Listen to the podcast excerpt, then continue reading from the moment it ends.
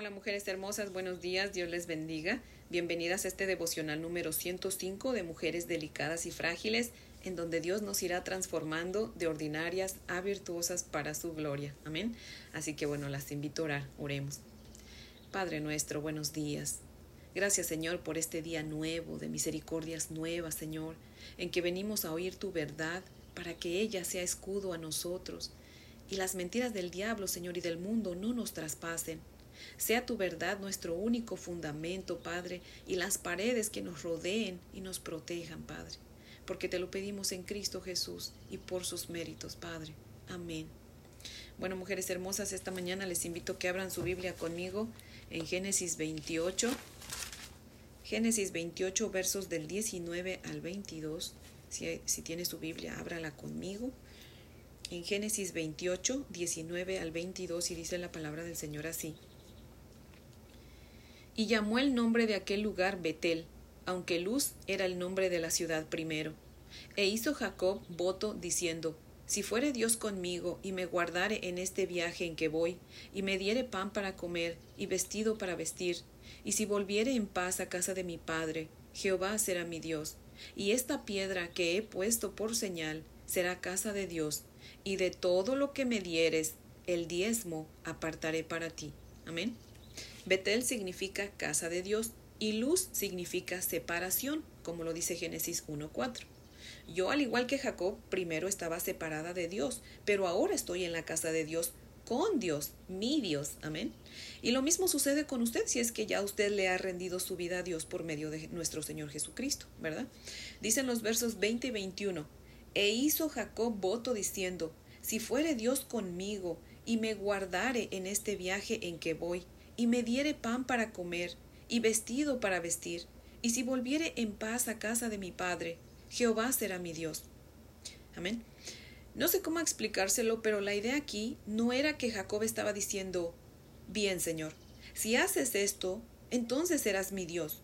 No, la idea aquí es algo así como, Señor, si tú haces todo esto es porque tú eres Dios. Amén.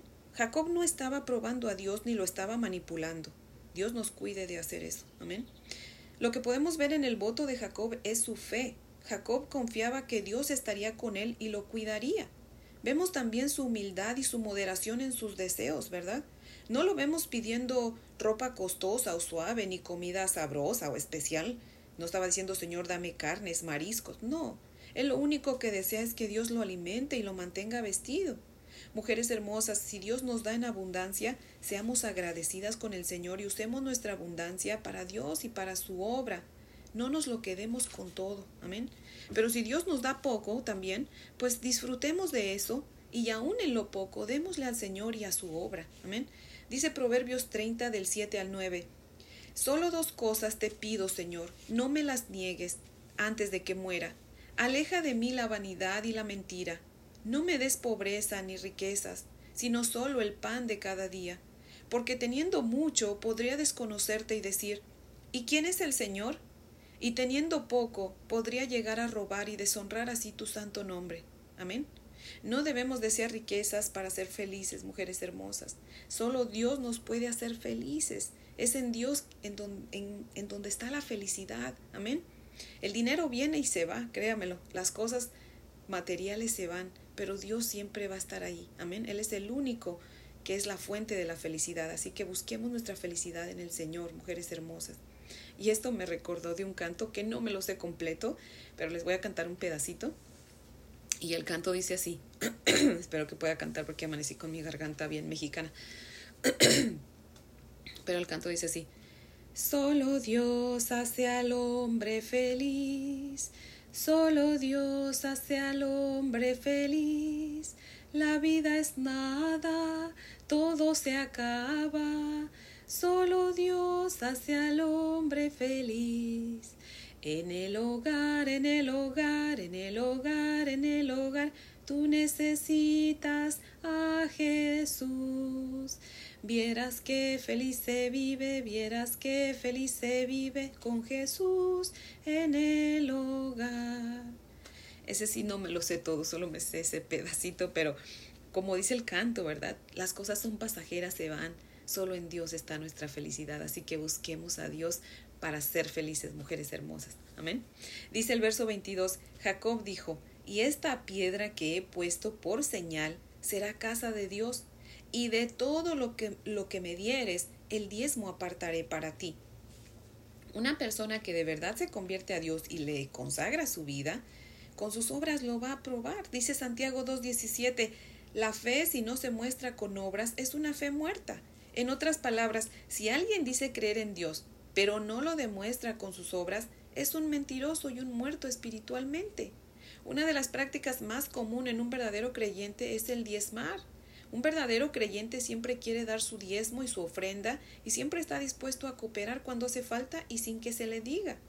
Cada verdadero cristiano debe saber que el diezmo es de Dios. Amén. De todo lo que ganamos, el 10% le pertenece a Dios. Si yo no le doy a Dios el diezmo de lo que yo gano, yo soy una ladrona. Y cualquiera que no le da el diezmo a Dios de lo que gana es un ladrón también. Así que le invito a que lea conmigo en Malaquías 3 del 8 al 12. Si tiene su Biblia, ábrala conmigo. En Malaquías es el libro antes de Mateo, el último del, del Antiguo Testamento. Dice la Biblia, la palabra del Señor así. Malaquías 3 del 8 al 12. Dice, ¿robará el hombre a Dios? Pues vosotros me habéis robado y dijisteis, ¿en qué te hemos robado? En vuestros diezmos y ofrendas. Malditos sois con maldición, porque vosotros, la nación toda, me habéis robado. Traed todos los diezmos al alfolí, y ya haya alimento en mi casa. Y probadme ahora en esto, dice Jehová de los ejércitos. Si no os abriré las ventanas de los cielos y derramaré perdón, sobre vosotros bendición hasta que sobreabunde. Reprenderé también por vosotros al devorador, y no os destruirá el fruto de la tierra, ni vuestra vid en el campo será estéril, dice Jehová de los ejércitos. Y todas las naciones os dirán, bienaventurados, porque seréis tierra deseable, dice Jehová de los ejércitos. Amén. ¿Sabe usted por qué nuestros países no prosperan y por qué aún muchos que se dicen cristianos no prosperan y no crecen espiritualmente? Porque no diezman. Muchas veces el dinero no les rinde, como lo reciben lo gastan. ¿Por qué? Porque no tienen sus sus manos abiertas para recibir lo que Dios les da y para dar a otros y para dar primeramente a Dios y a otros, ¿verdad? Sino que reciben y cierran sus manos. Eso lo aprendí de una hermana. Ella dice, nosotros tenemos que mantener nuestras manos abiertas para que cuando Dios nos bendiga, ¿verdad? Estén abiertas para que sigamos, demos, le demos a Él y le demos a otros y Dios pueda seguir poniendo en nuestras manos. Pero si Dios nos pone y cerramos nuestras manos para Él y para con los demás, pues cómo Dios nos va a poner más. ¿Sí ven? Entonces aprendamos eso, mujeres hermosas.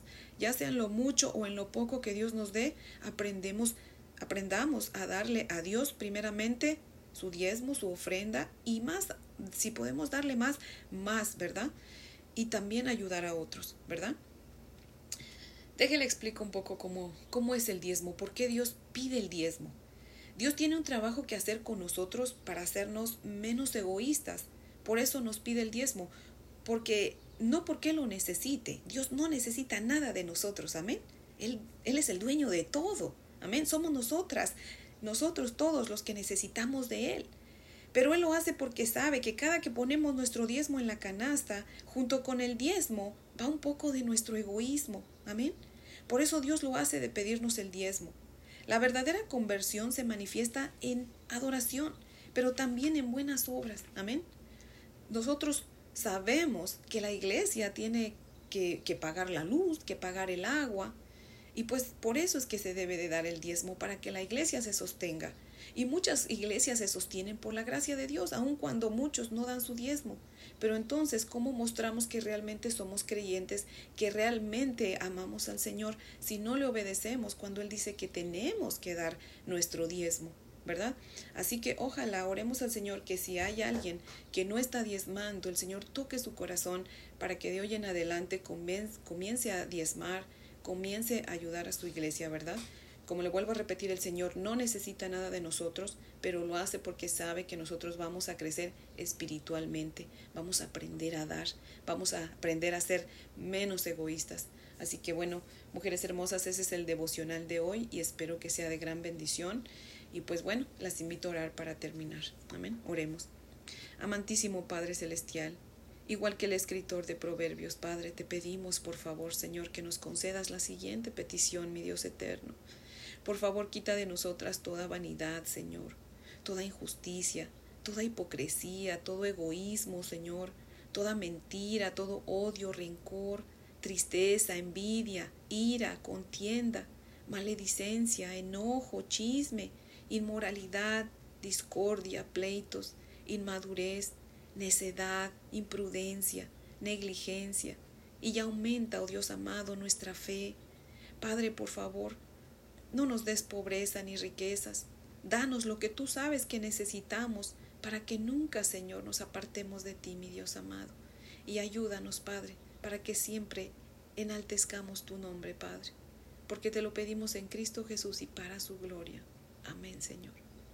Bueno, mujeres hermosas, espero que tengan un día muy bendecido, las amo en el Señor y si Dios nos presta vida, pues aquí las espero mañana para ver qué Dios tiene para nosotras. Amén.